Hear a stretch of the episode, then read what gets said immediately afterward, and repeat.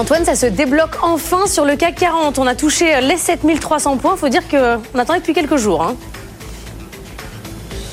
Oui, ça, a commencé à faire long. Effectivement, sur les marchés, il ne se passe pas grand-chose en ce moment. Et puis, brusque inflexion haussière sur le CAC 40 hier, qui revient sur ses plus hauts de septembre dernier. On est en train de clôturer un gap assez impressionnant. Et avec la manière, hein, parce qu'il y avait des volumes à la clé. On avait quasiment 7 milliards d'euros d'actions négociées sur le CAC 40 hier, avec un effet fin du mois très clair et très net. D'ailleurs, c'est assez étonnant ce qui est en train de se passer sur les marchés, parce que si on regarde la clôture à Wall Street, extrêmement mitigée, avec un Nasdaq qui a terminé en baisse, moins 0,23%, alors que le Dow Jones, lui, signe une de ses meilleures séances depuis plusieurs mois, avec un gain d'un et demi pour cent, et on se retrouve au plus haut depuis septembre 2022 sur l'indice des, grandes capitalisations de la bourse américaine. Euh, on voit une volatilité qui continue de baisser sous les 12 points, pour, euh, sous les 13 points pour euh, l'indice VIX, mais encore des, des plus bas pluriannuels.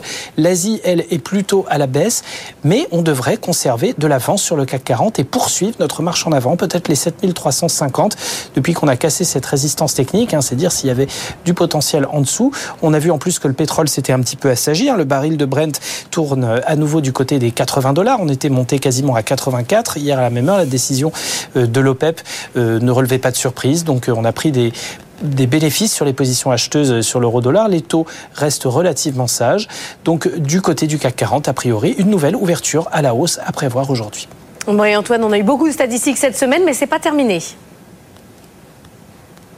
Oui, il reste encore euh, des statistiques euh, à paraître aujourd'hui, notamment des statistiques d'activité. On aura les indices euh, PMI manufacturiers pour le mois de novembre, pour toute la zone euro. Hein, ce matin, ce sont des statistiques définitives. Il y a déjà eu des, premières estimations, mais on attend toujours à nouveau des petits signes de faiblesse hein, concernant la conjoncture en zone euro. confirmation de, des tendances du côté des États-Unis aussi attendues à 15h45 avec les indices PMI Market hein, pour le mois de novembre et puis l'indice de référence, l'ISM manufacturier qui doit paraître. On attend un léger mieux là pour le coup. Et puis à 16h, on attend également les dépenses de construction pour octobre hein, dans un marché immobilier euh, du côté des États-Unis qui subit des corrections de prix assez spectaculaires.